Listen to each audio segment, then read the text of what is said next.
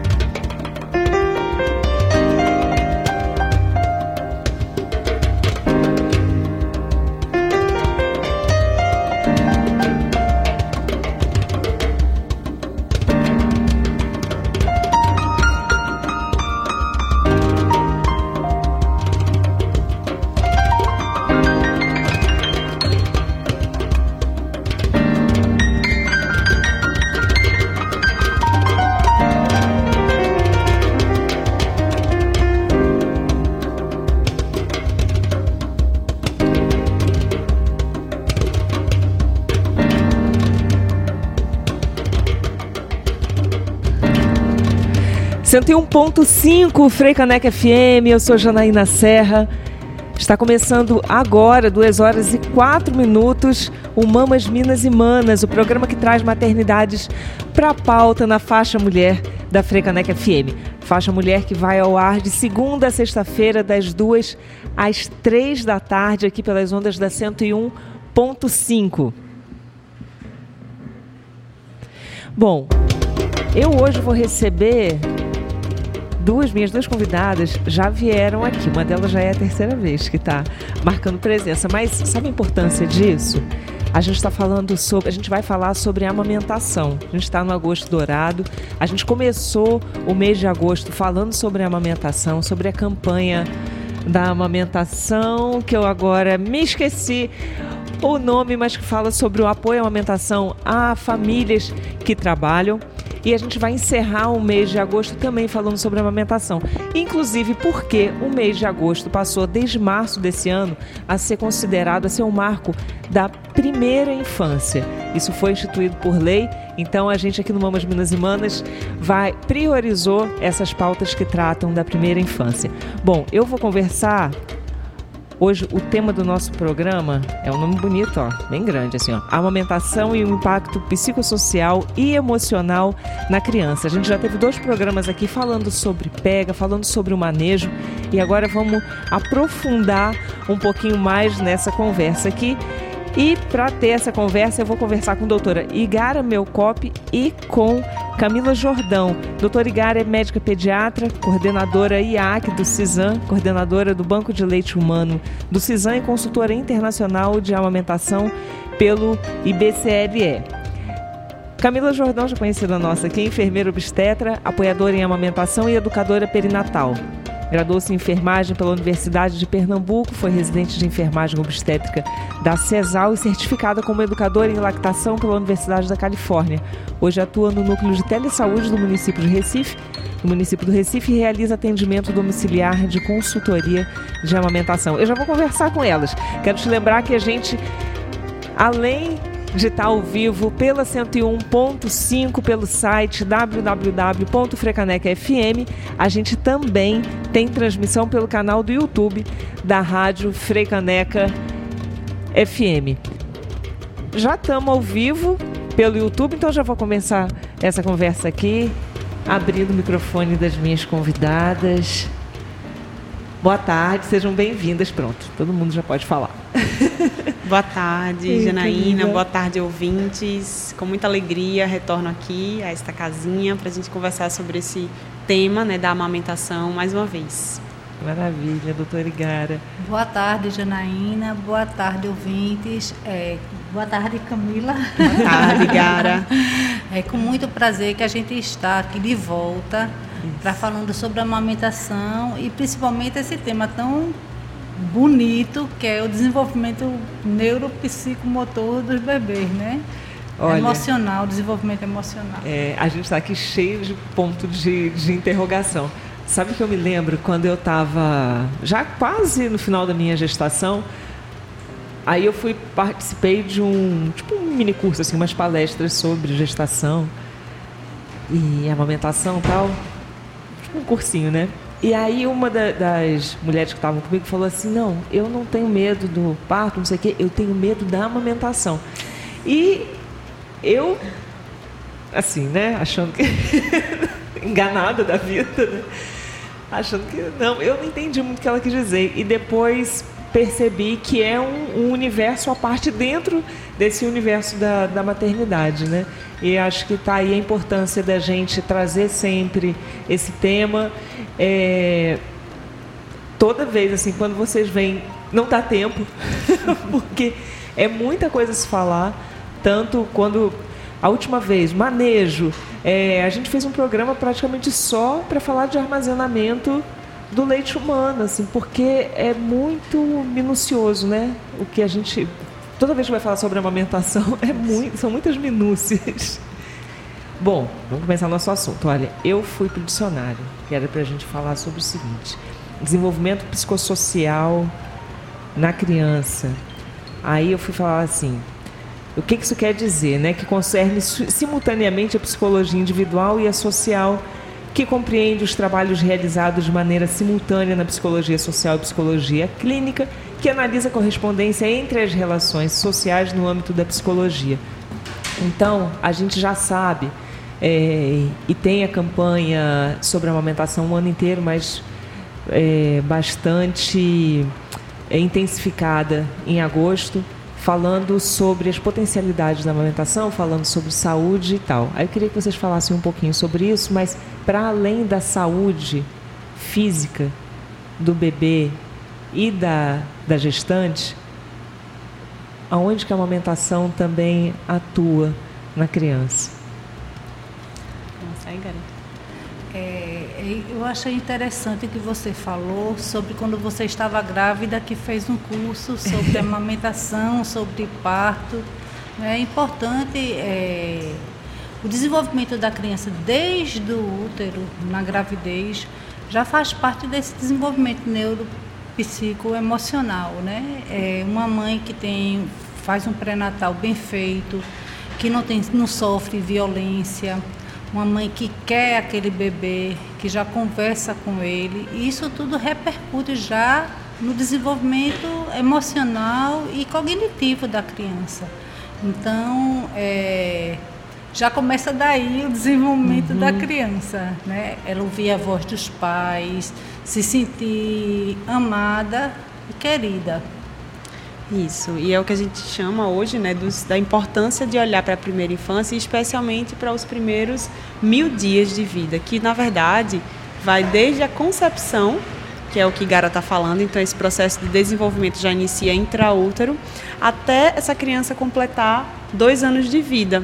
E é justamente nesse período após o parto, né, que a amamentação ela é recomendada para que aconteça de forma exclusiva por seis meses e que ela siga por dois anos ou mais. Então, justamente fechando esse ciclo dos primeiros mil dias, porque é nesse período oportuno que está se dando né, todo esse processo de desenvolvimento, todas essas ligações neurais que vão acontecendo, as sinapses, os registros mesmo é, é, sensoriais uhum. necessários para essa criança conhecer e interagir com uhum. o mundo e com esse ambiente externo. E como que a amamentação atua no desenvolvimento cerebral? Já que né, a gente vai falar sobre isso, assim, com, o que, que o leite humano é, tem a ver com isso, assim, como que acontece esse, esse desenvolvimento, um bom desenvolvimento a partir da amamentação com o leite humano? Ó, oh, Janaína, é, para que haja um bom desenvolvimento né, é, do, do, bebê, ele precisa ser estimulado. Né? O estímulo da amamentação é essencial porque no ato de amamentar ele tem é, estimulado os cinco sentidos ao mesmo tempo: a audição, a visão, o olfato, a, o sabor e o tato. Né? Uhum. Então ele só o fato dele estar amamentando, ele está sendo estimulado conjuntamente com isso, fora o vínculo, o carinho, o amor, que isso está tudo junto. Como Camila falou, é, logo depois do nascimento, logo após o nascimento, cada neurônio faz contato com mais de 100 mil outros neurônios. Né? Um bebezinho tem, quando ele nasce, ele tem cerca de 100 milhões de neurônios no cérebro.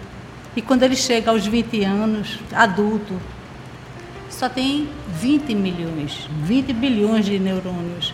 Ele perde nesse curso da infância para a parte adulta 80 bilhões de neurônios. Porque eles não porque eles morrem, porque eles não foram estimulados adequadamente. Né? Então, é, aí a gente vai falar um pouquinho desse estímulo da amamentação fora o que o leite materno tem, é, é o que a amamentação toda acarreta, não só o leite, como o aconchego, o amor, o cuidado. Né? O leite materno tem muitos ingredientes que ajudam nesse desenvolvimento dessas sinapses, como os, os ácidos araquidônicos, os ácidos ocaexaenoicos e é, os é, várias outras, outras substâncias que, em conjunto, elas favorecem esse desenvolvimento neurológico e cognitivo do bebê. Quando Igara fala desses nomes aí bem difíceis de serem pronunciados, né, é, é justamente essas substâncias que estão no leite que vão ajudar na composição física mesmo ali, mecânica dessas estruturas, que às vezes a gente fala, né, neurônio, a gente não consegue às vezes pensar de uma forma objetiva. O que é, é um neurônio? É uma célula então, o que, que vai ter de interferência se esse bebê tem acesso ao leite contendo esses ingredientes uhum. essenciais para o desenvolvimento dessa célula, ou dessas células, né? milhões de células e tudo mais. Então, é, um processo específico de maturação e de crescimento dessas células acontece todos os dias, né? cada minuto no corpozinho de um bebê. E esses nutrientes, eles vão estar, é, eles vão estar envolvidos justamente nesse processo. Né? Se a gente for falar aqui mais biologicamente, é um processo chamado mielinização, por exemplo, que é quando esses neurônios eles começam a criar estruturas para agirem de uma forma mais efetiva, para fazerem essa comunicação, as sinapses, né? que é quando um neurônio se comunica com o outro enviando a mensagem. E aí, quando a gente sai um pouco da biologia e olha para uma criança, a gente vai observar uhum. como eles aprendem rápido. A capacidade de uma criança o potencial que uma criança tem de aprender qualquer tipo de nova habilidade, nova atividade é impressionante, justamente porque constitucionalmente essa estrutura física ela está sendo formada e está com todo esse potencial que Igara trouxe. E o leite humano ele vai ser apropriado para esse desenvolvimento. Uhum. Olha, então vamos fazer assim. Eu ia deixar é, esse áudio para o meio do programa, mas eu vou trazer agora para o início. Na, logo no início do mês, quando vocês vieram aqui, vocês falaram sobre as coisas da doutora Igara, que falou sobre a NBCAL, né? que é uma norma brasileira de comercialização de alimentos para lactentes e crianças de primeira infância, bicos, chupetas e mamadeiras. Eu vou ler exatamente aqui o que é a NBCAL. É um conjunto de normas que regulam que é lei, né? Na verdade, que está com um conjunto de normas, mas é lei, que regulam a promoção comercial e a rotulagem de alimentos e produtos destinados a recém-nascidos e crianças de até 3 anos de idade, como leites, papinhas, chupetas e mamadeiras. É, a gente, quem vai falar sobre a MBCAL para a gente é Josivânia Santos. A Josivane é enfermeira, consultora em lactação. Ela vai falar sobre isso e a gente vai entender um pouquinho mais sobre a NBK e depois a gente volta para falar sobre a importância. Quer dizer, a importância já está dita aqui, né? Mas por que, que a gente tem que ter tanto cuidado com o que a criança está ingerindo e cuidado para não ser enganada. Eu acho que é que, que, é bem por aí. Deixa eu pegar o áudio aqui da da Josivânia para a gente ouvir. Vamos lá. Josivânia Santos. Olá, eu sou Josivânia Santos, sou enfermeira e consultora em lactação com certificação internacional e hoje estou aqui para falar sobre a NBCAL. A NBCAL é a norma brasileira de comercialização de alimentos para lactentes e crianças de primeira infância, bicos, chupetas e mamadeiras. É, essa norma ela surge é, a partir de um contexto histórico no momento em que existia uma grande medicalização das práticas de saúde, a inserção da mulher no mercado de trabalho, e aí as indústrias de alimentos elas passam a desenvolver produtos para alimentação infantil no primeiro ano de vida, especialmente o leite em pó. É, e a seguir, esse, esse leite em pó ele passa a ser utilizado em algumas instituições e prescritos e distribuídos de forma indiscriminada, principalmente em programas de governo, em centros de saúde, em maternidades. Isso traz um impacto bastante negativo para as taxas de, de amamentação das crianças. E aí, no final da década de 70, percebe-se, diante desse contexto, uma redução importante nas na prevalência de aleitamento materno, associada a altas taxas de mortalidade infantil, e com isso o Brasil passa a discutir sobre a importância de se retomar né, o fortalecimento das ações que protejam o aleitamento materno. É, e aí surgem, através da Organização Mundial de Saúde, surge o Código Internacional de Comercialização de Substitutos de Leite Materno, que tem uma motivação principal de controlar essas estratégias utilizadas pela indústria né, para o marketing desses produtos, além de garantir que a família ela faça uma escolha consciente em relação aos alimentos que vai ofertar para os seus filhos no primeiro, nos primeiros anos de vida, é, baseado em informações científicas é, e não basicamente em interesses econômicos. E aí o Brasil assume, em 81, nesse ano que o código é, é criado pela ONU, pela OMS, o Brasil assume esse compromisso de é, regulamentar esse código no, no país e aí vai criando inicialmente a norma de comercialização de alimentos para lactentes, que apresenta algumas fragilidades e vai sendo vão sendo realizadas revisões até que se chegue de fato a, a NBCAL. E a NBCAL ela traz como é regulamentada através da lei número 11.265 de 2006, é, junto com as normas 221 de 2002 e a, a norma 222. E aí elas regulamentam sobre todos os produtos que estão incluídos nessa, nessa normatização, né? É, a NBK ela traz alguns avanços né, exigindo que, frase, que sejam colocadas frases de advertência nos, nos produtos de, que são utilizados como alimentos substitutos do leite materno. É proibida a imagem de bebês nos rótulos desses produtos. É, a exigência de frases específicas nessas embalagens. É, uso de, a proibição de distribuição de amostras grátis desses produtos para famílias. Elas são distribuídas apenas no momento do lançamento do produto para pediatras e nutricionistas.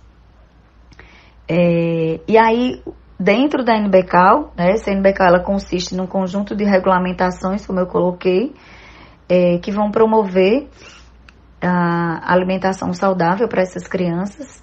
E aí ela inclui como produtos as fórmulas infantis, lei, os leites em pó, as papinhas, bicos, chupetas e, e mamadeiras também estão incluídas. O objetivo principal da NBCAL é contribuir para a adequada nutrição dos, dos lactentes e das crianças na primeira infância, através da regulamentação da promoção comercial e do uso apropriado dos alimentos para lactentes e crianças na primeira infância, bem como o uso de mamadeiras, bicos e chupetas, é, proteção e incentivo ao aleitamento materno exclusivo nos primeiros seis meses de vida e a proteção e incentivo à continuidade do aleitamento materno até os dois anos de idade ou mais, após a introdução de novos alimentos que sejam adequados e saudáveis na alimentação dos lactentes e das crianças na primeira infância.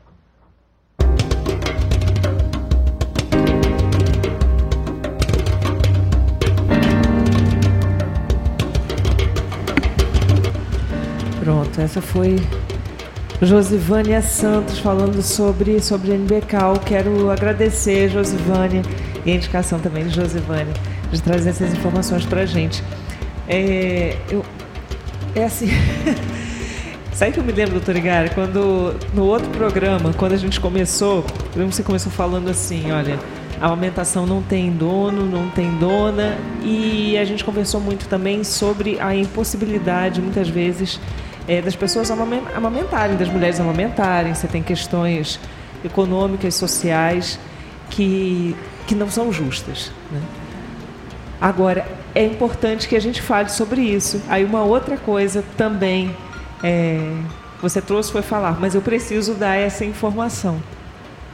Então, a gente falando sobre o desenvolvimento da criança, sobre o desenvolvimento do cérebro, vamos falar um pouquinho sobre essa relação assim, quando a gente pode tem condições de aumentar, é a importância de, de, de realmente é, tentar de tirar o leite se for preciso para poder armazenar, né? Porque existe alguma algumas alguma substância dessa elas são queria que vocês falassem sobre isso assim algumas são nocivas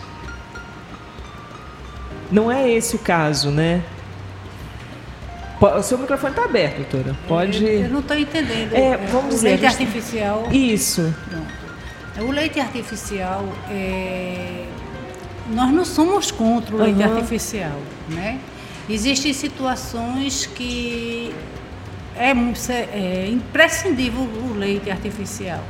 Né? O que a NBK, o que Josivana estava falando, ela não proíbe o uso de leite artificial, ela proíbe a propaganda uhum. abusiva do leite artificial, né? Que Porque a gente troca, né? A gente trabalha com uhum. a informação segura e para que não seja desvirtuado e a mãe ache que esse leite é um leite artificial, é o leite de um bicho. Uhum. É um leite de um animal, de uma vaca. Normalmente existe outros leites de soja, de cabra, mas normalmente é um leite da, da, da vaca, de, de um animal.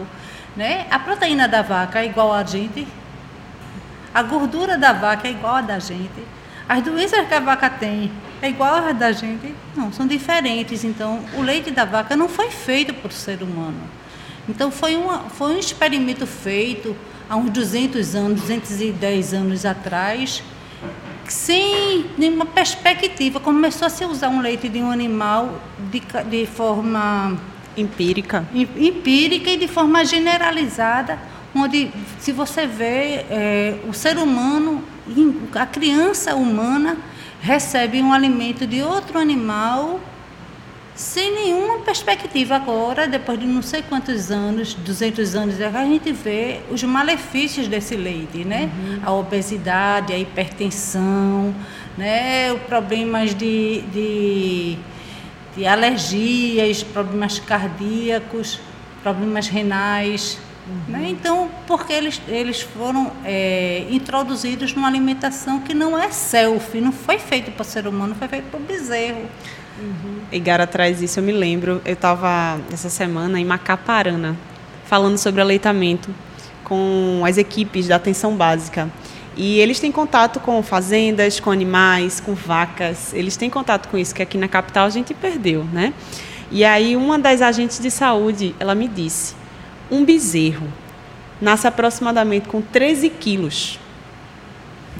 Um bebê de tamanho médio, um bebê humano, nasce com 3 quilos, 3 quilos e meio, veja, 10 quilos a menos do que um bebê de uma vaca. Dentro de 45 dias aproximadamente, me corrija se eu estiver enganada, Igara, esse bezerro deve dobrar de peso. Em quanto tempo é esperado que um bebê do uhum. ser humano dobre de peso? Em torno de 5, 6 meses de vida, para ter esse dobro do peso que nasceu.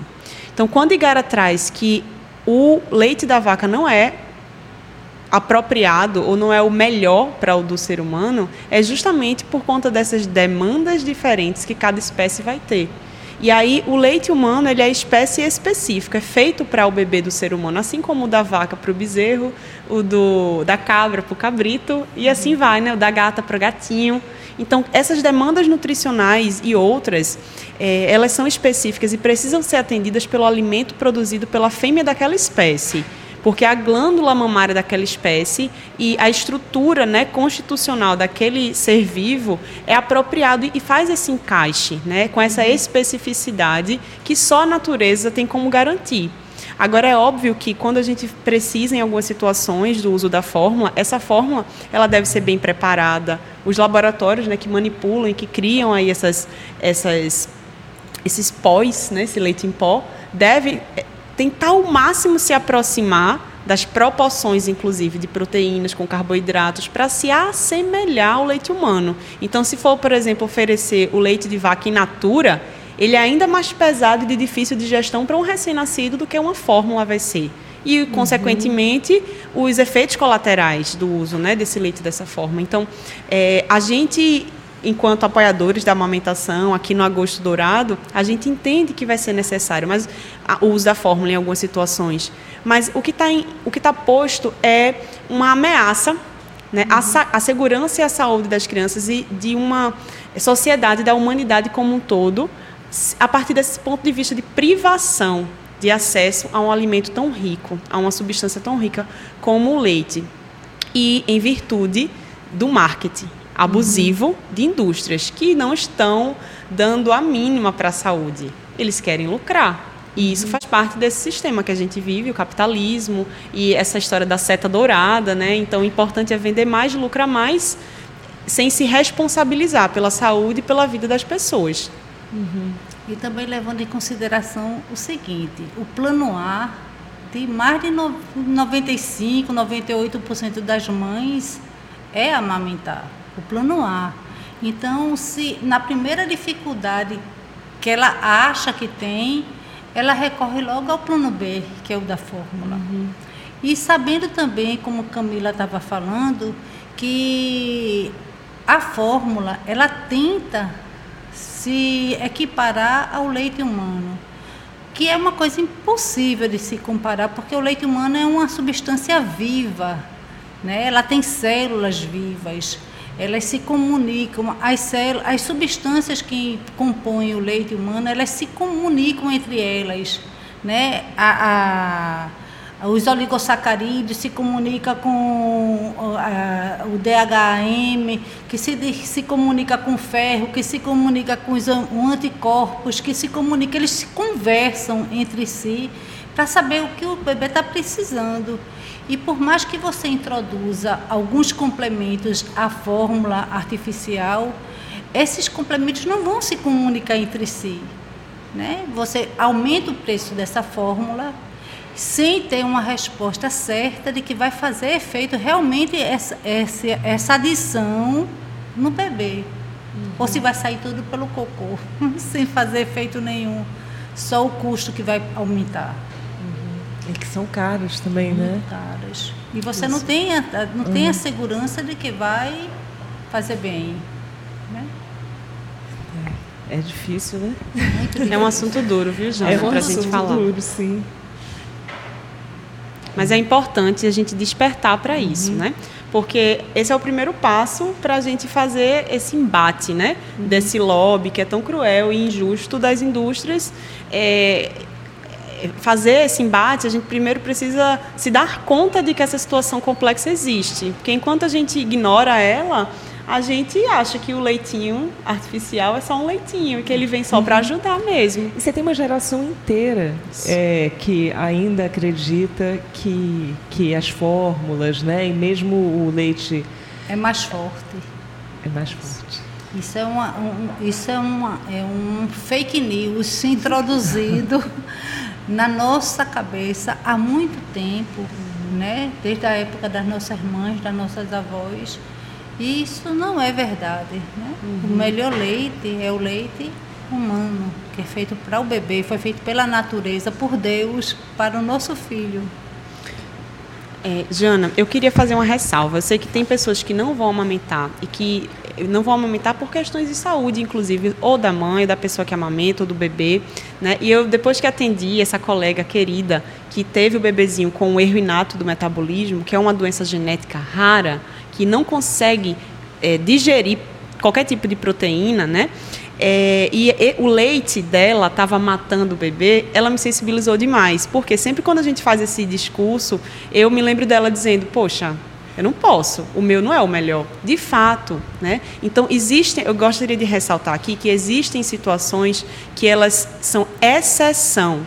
Uhum. A maioria dos bebês, para eles, o melhor alimento é o leite da mamãe deles, é o leite da pessoa que pariu eles, né? Isso é a regra. O que é a gente tá... agora o que está acontecendo, né? O que está acontecendo com esse plano A? Para 45% dos bebês, né? É, apenas isso está sendo verdade. Quando a gente vai para aquele estudo de 2019, né, do Enani, do Estudo Nacional de Nutrição é, e Alimentação Infantil, e, o que mostra é que apenas 45% dos bebês brasileiros recebem o leite humano exclusivamente por seis meses. E os outros, 55%, o que, é que eles estão recebendo exclusivamente durante os seis meses? 55% não é exceção, é maioria. Uhum.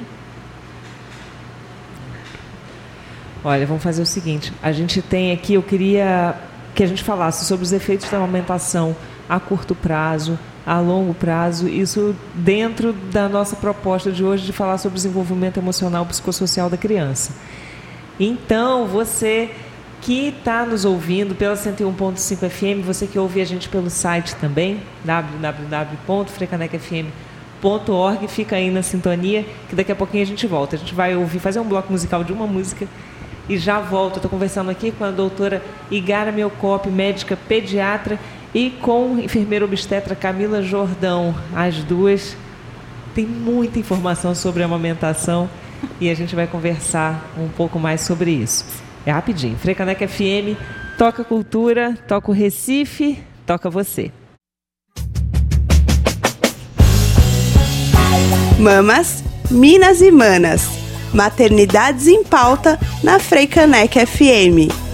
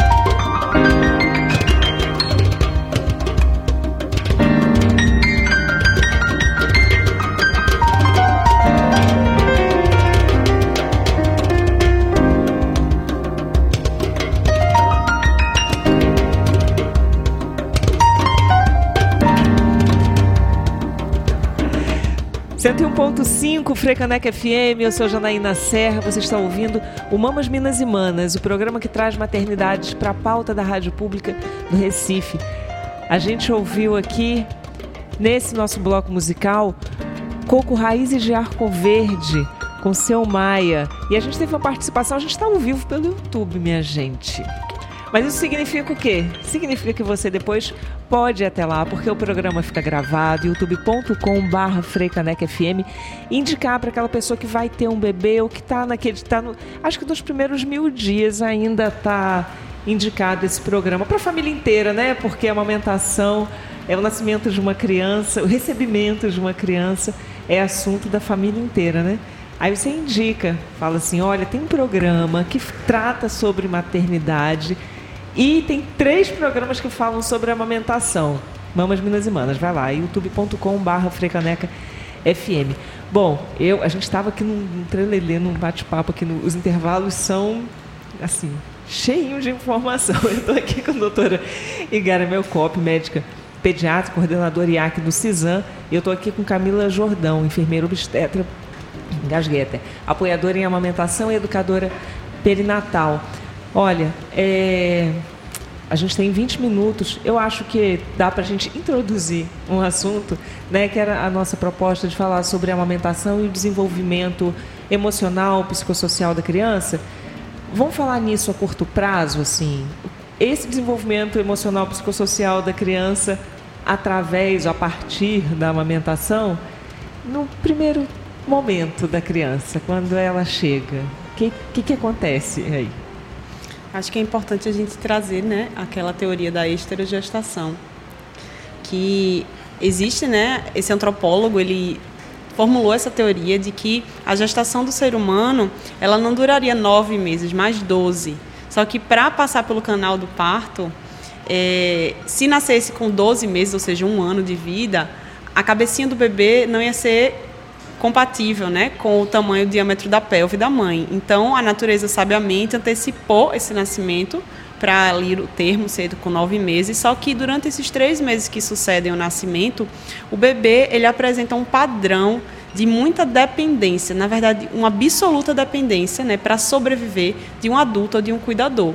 E aí é, ele ap apresenta comportamentos que, às vezes, o choro, né, a irritação, eles podem ser manejados a partir de situações que reproduzam o ambiente intrauterino. E aí, que, que situações são essas? Por exemplo, é dar o colo, é acalentar, né? é oferecer o peito para que ele sugue. Isso tudo despertaria o que ele chama de reflexo da calma e o bebê ficaria mais tranquilo, mais sereno, né? Então, quando a gente pensa na amamentação nesse contexto, é uma das, um dos fatores que reproduziriam né, essa paz e essa plenitude intraútero que o bebê vive antes de nascer. Então, quando ele vai para o peito, ele, atende, ele tem a sua demanda, seja nutricional ou afetiva, atendida ali naquele aconchego, ele tem acesso ilimitado né, a, a uma fonte tanto de alimento quanto de afeto a partir de uma demanda dele. Então, quando a gente diz a amamentação em livre demanda é muito importante para o bebê, tanto para essa situação de autorregulação de fome e saciedade, quanto para o bebê começar a se autorregular emocionalmente. Né? Então, o bebê chora e ele ter esse, eh, essa demanda atendida de pronto, alguém que pegue ele, alguém que acalente e coloque no peito, começa a é, modular os comportamentos do bebê, porque ele passa a entender que, opa, não preciso me desesperar se meu cuidador principal, se a pessoa que me amamenta, me amamenta né, percebe que eu estou precisando de ajuda, de colo, de aconchego, eu vou ser atendido. Então a gente vem também de uma cultura aí que é o contrário disso, que ah, deixa chorando, deixa no berço, Costume. esse bebê vai ficar com manha, é melhor acostumar desde cedo assim. E a mensagem que a gente dá para um bebê quando a gente não pega calente e coloca no peito em livre demanda é exatamente o contrário. É, vai ter que lutar na vida, viu? Porque aqui não tem espaço não para choro. Aqui não tem espaço para um bebê ser bebê. Tem que uhum. tem que amadurecer aí, silenciar várias demandas suas, porque aqui não tem como a gente te acalentar, né? E aí é, é claro que a gente fica extremamente angustiado. Não pode ter um bebê chorando perto da gente, que a gente fica desconfortável, né? E é esse o efeito que o choro dos bebês tem que fazer realmente no adulto, porque os bebês precisam disso, né? Para completar esse seu desenvolvimento, pensando tanto nessa teoria da esterogestação, quanto também no desenvolvimento neuro, é, neuromotor desses mil dias. É, inclusive, é, a amamentação é, promove o vínculo e o apego com a mãe, né? E quando, é, como ela estava falando, é, o apego seguro é quando o bebê se sente seguro, amado. Ele, ele é estimulado né, pelos aqueles quatro, cinco é, sentidos, que é do colo, do carinho. Da... E quando ele não é atendido nas necessidades dele, quando ele chora, né, é, ele sofre um estresse. O bebê, o bebê tem um estresse, um estresse tóxico que aumenta a adrenalina, o cortisol do bebê. E esses hormônios do estresse são muito prejudiciais, principalmente quando está havendo o desenvolvimento neurológico tão rápido daquelas sinapses que a gente falou anteriormente. Então, eles, eles podem lesar permanentemente o cérebro desse bebê, esse, esse é, estresse tóxico, quando é mantido regularmente. Isso vai repercutir posteriormente no desenvolvimento do bebê emocional, neurológico, cognitivo. Né? É, agora também é, existe várias, existe uma pesquisa que eu li é, ultimamente que uma psiquiatra existe uma enzima que se você é, sofreu um acidente neurológico e lesou o cérebro, você vai e faz e encontra essa enzima no sangue. Então essa psiquiatra, ela resolveu pegar os bebezinhos de orfanatos e que, que estavam sofrendo estresse tóxico, né? E ela detectou em bebezinhos que não tinham levado nenhuma lesão física, essa, essa proteína no sangue dos bebês. Quer dizer, esses bebês não sofreram nenhum trauma físico, mas foram tão lesados quanto. Quer dizer que esse, esse comportamento do cuidador é muito importante. Né? Não é para deixar o bebezinho chorar, é para atender ele, né? Jana, a gente reclama tanto de como está violenta a nossa sociedade, né? De, quando, de como está perigoso, de como as pessoas elas não se respeitam mutuamente, de como existe cada vez mais uma inabilidade do ser humano de conviver coletivamente, não é? E a gente não consegue associar isso, mas a gente consegue. Quando a gente olha de novo para aquela taxa tão baixa de crianças no nosso país que têm recebido esse tipo de cuidado, esse tipo de aconchego, de colo, né? Que mensagem essas pessoas, depois de grande, vão levar para o mundo? O que elas têm de arcabouço? O que elas têm de uhum. repertório para interagir e oferecer no mercado de trabalho, com suas próprias famílias? Então, quando a gente pensa sobre a amamentação e sobre esse desenvolvimento né, emocional, psicológico, também vai ter a ver com isso, né? A repercussão a médio e longo prazo não é só sobre um bebê que tem um bebê calmo em casa, uhum. um bebê tranquilo e noite e sonos é, conciliar o seu sono. Isso é um, muito passageiro e é pontual, mas o impacto desse investimento nos primeiros mil dias é para a vida inteira. É, existe uma transgeracionalidade da violência. Um, um, nós somos os adultos, nós somos as crianças que nós fomos, né? Então, se o adulto, quando criança, sofreu violência, ele a capacidade dele amar a criança vai ser menor. Então, essa criança também não vai ser amada e vai repercutir isso em outra geração e outra geração. Isso vai se perpetuando. É, e essas quebras são são difíceis, né? É, é bom que a gente é, consiga é, vou dizer assim, alinhar um melhor caminho desde o início desse caminho. A amamentação. Né? É, e aí voltando para a amamentação, que é esse momento do apego, né, do, do aconchego, do contato com a pele, da respiração, que pode ajudar nisso tudo, nisso tudo, minha gente, olha só. É, e aí vamos falar agora sobre, é, sobre esse investimento, vou usar essa palavra, né? A longo prazo, assim, o, em relação, pensando no, no, desenvolvimento do cérebro e tal, eu pensei que a gente pudesse falar, eu associei imediatamente ao desenvolvimento escolar, né? É, acho que vocês vão trazer mais coisas, mas esse posso chamar ele de médio, curto, médio e longo prazos, né? Uhum. Em relação relacionar a amamentação com o desenvolvimento do, do cérebro pensando nisso, assim. Como é que acontece? O que, que a criança tem de benefício, pensando em médio e longo prazo? É, Existem várias pesquisas que apontam, é, agora a gente não usa mais, né? mas na época eles usaram o coeficiente intelectual das crianças eles viram que as, os bebês que tinham amamentado, eles tinham um QI maior do que os bebês que não tinham amamentado. Não, não quer dizer que o bebezinho que amamenta vai ser mais inteligente do que outro.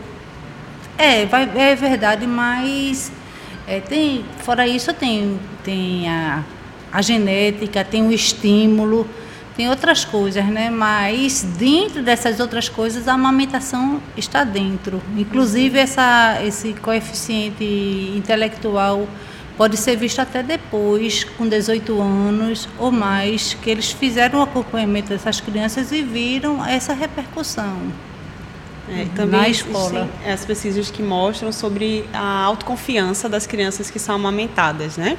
Que também está diretamente relacionado com aquela lógica que a gente falou do apego seguro. Então, se a criança tem acesso ao peito livremente, no período que é recomendado, o efeito disso é ela começa a introjetar mesmo essa mensagem de que ela é uma pessoa é, no mundo, ela tem o espaço dela, né? é legítimo a, a, presença dela, o que ela diz, o que ela traz para contribuir tem valor. Então é isso que ela vai é, recebendo né, à medida que ela tem esse contato e essa experiência da amamentação. Então, tanto o desenvolvimento da inteligência e de habilidades, né, quanto essa questão da autoconfiança, que, por exemplo, às vezes as mães vão colocar na escolinha ou na creche e aí, é, às vezes é aquela criança que justamente vai dar tchau para a mãe, dar beijo, não chora, não faz questão que a mãe fique, porque está sedenta de descobrir o mundo. Ela sabe que tem o porto seguro uhum. e ela sabe que quando voltar tem a casinha dela de sempre. Mas no momento ela se sente pronta para ir para o mundo. Que a, o que a gente vem da nossa cultura é o contrário, né? Dizendo a história de, ah, se você der dengo, se você der manha para a criança, ela vai ficar muito dependente, só vai querer estar com você, no caso, não é a mãe. Mas é justamente o contrário que as pesquisas vêm mostrando. É, agora veja, a gente está falando aqui sobre a importância da amamentação, sobre tudo que a amamentação possibilita né, no desenvolvimento da criança. Mas como fazer assim, caso caso seja impossível, né, a, a amamentação, a gente tem caminhos também para poder suprir essa demanda, né, que a criança Sim que a criança tem? Seria o tempo com a criança? Isso. A amamentação é maravilhoso, mas não é tudo, né? Então, como a gente falou, o carinho, o apego, o afeto, o respeito pela criança é muito importante. Né? E a informação também. Porque se você fizer uma pesquisa, 98% das mulheres vão querer amamentar e as que não, que não, que dizem que não querem amamentar, se você for atrás tem alguma resposta porque ela não quer amamentar, né? Mas aí por isso que a informação e você está de parabéns por fazer essa é, sempre é bom falar de amamentação porque é, as mulheres elas precisam e a gente tem que perder o medo também de machucar algumas mães que não conseguem amamentar, porque elas querem ouvir isso. Elas queriam ouvir isso quando estavam precisando, né? Então, é, infelizmente elas não tiveram essa oportunidade. Se você vê uma mulher que não está amamentando, está dando leite artificial para um bebezinho, e se você recordar ela para trás, ela vai se emocionar, porque ela queria ajuda. É, eu tive uma informação, queria que vocês falassem sobre isso. Quando eu estava amamentando uma, uma médica de saúde da, da família, aí ela comentou comigo que tinha uma vizinha, eu sei que tinha parado de amamentar por algum, não me lembro mais, e ela disse que insistiu com ela, falou assim, não, você vai conseguir tal. E ela conseguiu voltar a amamentar, eu acho que três quatro meses depois que ela tinha, tinha parado. Então, assim, Existe esse tempo, existe essa possibilidade? Existe sim. É, como Igara falou, só é, fazendo o arremate né, dessa história, compartilhando também, de novo, para aquelas que não conseguem amamentar, né, é importante a gente falar também para essas mulheres. Porque às vezes isso mexe numa ferida que é profunda, que às vezes que nunca cicatriza, né, Jana? Elas estão falando comigo. ou com você, né, que está em casa ou em qualquer lugar, no carro, Exatamente. ouvindo a gente. Pode ser a sua história. Aqui não é uma apologia à amamentação em detrimento da sua saúde mental. Não é sobre isso. É, a gente apoia quem amamenta, né? Mas é isso. A, a amamentar é, é importante que tenha o apoio, que tenha ajuda e que, claro, se não conseguir, né? É, como Igara falou, a amamentação não é tudo e não, é- não faz milagre. Então, imagina o contrário. Uma casa né, em que a criança está recebendo o leite do peito, mas ela não está mamando, ela está recebendo leite do peito. E é- esse é o ponto. A amamentação ela é superior em relação a, aos métodos alternativos, porque não é apenas o alimento que é superior, é esse processo que uma amamentação prazerosa proporciona. Então, se ela estiver bem amamentando o bebê dela, vai ser mais fácil desenvolver apego seguro, vai ser mais fácil atender as demandas do bebê espontaneamente. Agora, se isso estiver machucando ela fisicamente ou emocionalmente, se ela estiver num processo, por exemplo, de baby blues, depressão pós-parto, como é que ela vai desenvolver esse céu da amamentação que a gente fala aqui? Né? É muito desafiador, então ela precisa de apoio, de ajuda, e é esse contexto favorável que ajuda, né? E que traz esses benefícios para o bebê. E, e quem quiser que se engane, a amamentação não é um céu. Não! Precisa de muita, de muito, muita vontade, Informação, informação, né? apoio. Apoio, apoio do companheiro, da mãe, das pessoas que estão perto dela, dos dos profissionais, profissionais de de saúde.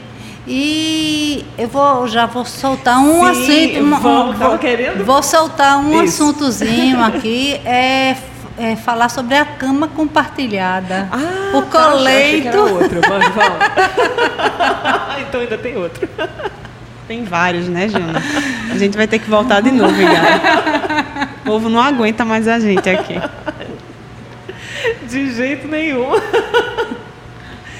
De jeito nenhum, isso não é verdade. Ai, Coleito. Assim, Cama coleito, a compartilhada. com- cama compartilhada que deve ser feita. É, Existem duas correntes muito potentes no mundo, né? A corrente da Academia Americana de Pediatria, que é contra o coleito, e a Academia do Reino Unido, que é a favor do coleito. E, e, e as pessoas que apoiam a amamentação, eu acho que todas elas apoiam o coleito, porque em algum momento a mãe vai fazer a- o, compartilhamento, o compartilhamento da cama com o bebê. Então, se ela vai fazer esse compartilhamento, é importante que ela saiba os cuidados que ela deve ter para evitar os riscos do bebê. Agora, se a mãe estiver amamentando, se ela não estiver amamentando, o bebezinho estiver dando leite artificial, ela não deve fazer o coleito, a cama compartilhada pelos grandes riscos que o leite materno protege contra eh, as asfixias e o leite artificial não protege, né? E sobre a sua pergunta, Jana, da, de retomar a amamentação depois de ter interrompido por algum tempo, é possível. Né? Existe uma técnica chamada relactação ou translactação, né? que eh, usam eh, instrumentos idênticos, mas com finalidades diferentes, que é o seguinte. eh, a mama, a glândula mamária, ela tem o potencial de produzir leite, inclusive nas pessoas que nunca gestaram. Por exemplo, a- as mães que adotam um bebê, elas podem fazer um protocolo de indução à lactação, eh, sendo assistidas por profissionais de saúde eh, capacitados, né? E elas podem passar a produzir leite mesmo sem terem gestado e amamentar os seus bebês adotivos, né? Eu tenho experiência disso. O Cisan, né, Gara, também já Eu atendeu. tive, Inclusive foi. uma professora da Foi. Universidade de Pernambuco, Foi, enfermeira também. Exatamente. É ela? Foi. Ah, então tá, pois é, né? E então, inclusive pessoas. é, recentemente saiu um relato de caso, não sei se você já conseguiu ler, um relato de caso de, da produção de leite em uma mulher trans, que é uma pessoa que tem a genitália masculina, mas que estava no processo de hormonização, né, de afirmação de gênero, E aí ela já vinha nesse processo há 10 anos. Ela é casada com uma companheira, né? E a uhum. companheira gestou, mas ela queria apoiar nesse processo de amamentação também. Ela queria ter essa experiência. Entrou no protocolo e produziu leite humano, semelhante à Constituição, a leite maduro, né? Tão importante e, e benéfico quanto o leite da própria pessoa que gestou. Então veja, a, a, glândula mamária ela é fantástica, o potencial que ela tem e ela precisa de estímulo adequado. Então, se nessas situações que parecem ser muito mais complexas e, e difíceis de produzir acontece, você imagina uma pessoa que gestou e que amamentou há algum tempo. Uhum. É muito mais rápido para essa glândula responder, porque a estrutura está toda ali, quentinha, pronta para voltar em ação, né? Gente, a gente anda, anda, anda e a gente para onde? Informação e apoio. É Exatamente. impressionante. Olha, eu espero que vocês que depois vão assistir essa conversa pelo YouTube vejam o brilho nos olhos de Camila e de doutor Igara. É uma coisa impressionante, assim, você realmente tem vontade de, de voltar no tempo, mas principalmente assim, dá muita é, segurança e eu acho que é tudo mesmo que esse tema, tema traz. É conforto, é carinho, é, amor, respeito, respeito pela criança. Eu só agradeço, a gente já passou do nosso tempo. Então, olha, eu queria só encerrar com uma informação que o doutor Gara vai trazer para a gente. Eu comentei sobre o apoio, falei assim, ah, seria tão bom que tivesse apoiadores, apoiadoras de aleitamento é, nas maternidades. Falei, eu não sei se tem, estou desatualizada, meu filho nasceu, embora seja pequeno ainda, mas né, as coisas acontecem. E aí, doutor Gara tem uma informação é. para. É, o CISAM é, agora abriu é, o voluntariado da amamentação. Então, se você quer ter alguma experiência da amamentação, você pode se inscrever no voluntariado do CISAM. E nós também temos. Quem, quem pode se inscrever, doutora? É, é aberto ao público. Está tá. aberto. Se você tem interesse, que se você quer se capacitar, quer aprender, quer ajudar, você pode se voluntariar. Independente do sexo e do nível social, qualquer uma pessoa pode. E também nós estamos iniciando uma teleconsulta de amamentação, né? Pelo site lá do NUTES do CISAM. Então, é, a pessoa vai para casa e se morar longe pode fazer é, atendido por internet. Maravilha.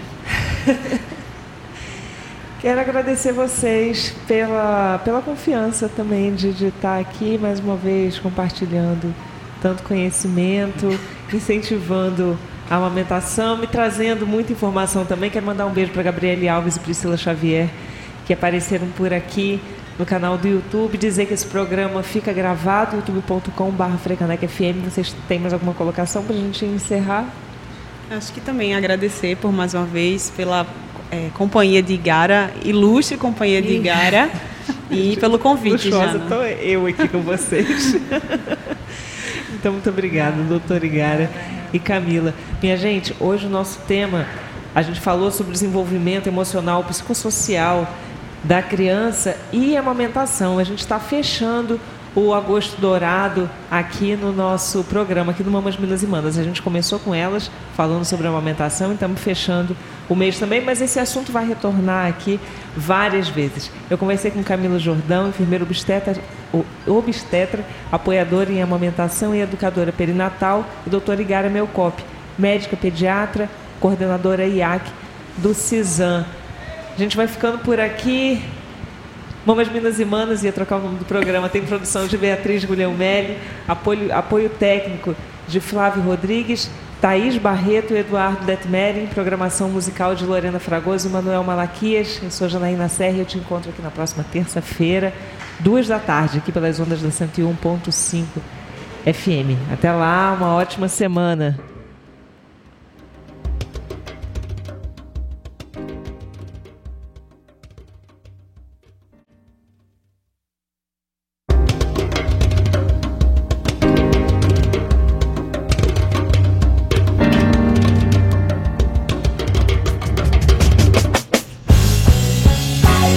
Você acabou de ouvir o programa Mamas, Minas e Manas.